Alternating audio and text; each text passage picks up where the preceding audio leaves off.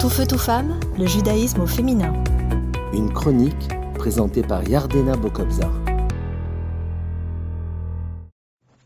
Bonjour, je suis très heureuse de vous retrouver aujourd'hui pour une nouvelle chronique sur le thème de l'interruption de schéma.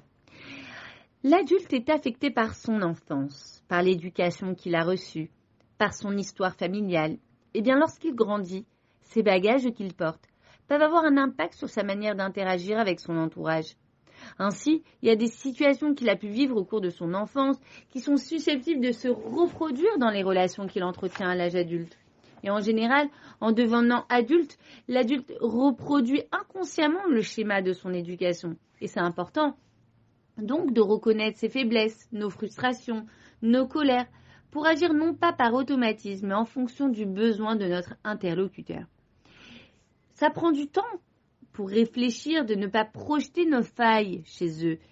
Et c'est d'ailleurs en réparant nos blessures qu'on laisse les personnes autour de nous libres de s'épanouir à leur rythme. Les enfants d'Israël ont été asservis pendant 400 ans. Ils ont été maltraités et opprimés pendant si longtemps. D'accord? Ils étaient face à une violence, une agression extérieure constante. Et puis, encore assujettis il y a nos deux maîtres, Moïse et Aaron, qui viennent leur enseigner un commandement de la, de la Bible, celui de rendre la liberté à l'esclave hébreu à la fin de la sixième année, de labeur. Et le rabbi de Lubavitch de New York s'interroge. Mais pour quelle raison Dieu a-t-il vu l'urgence de transmettre ce commandement à ce moment précis aux enfants d'Israël alors qu'ils étaient eux-mêmes encore esclaves? Il est clair qu'une personne aura facilement tendance à reproduire son vécu envers son prochain. Sans discernement évidemment, ni conscience, elle agit et reproduit le mal qu'elle a subi. Et on nous explique personne est à même de ne plus, en fait, copier-coller le mauvais schéma qu'elle porte en elle.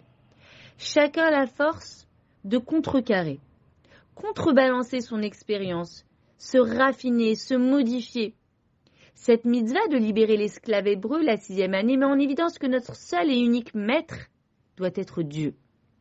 Ce commandement fait donc en sorte d'interrompre cette boucle nocive. En effet, la nation juive ne pouvait pas servir en continu plus de six années un esclave.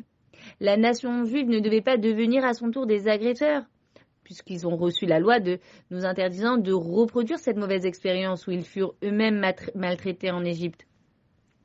Chacun de nous est capable de se poser les bonnes questions. Pourquoi j'ai dit ceci? Pourquoi j'ai fait cela? Est-ce que c'est par automatisme?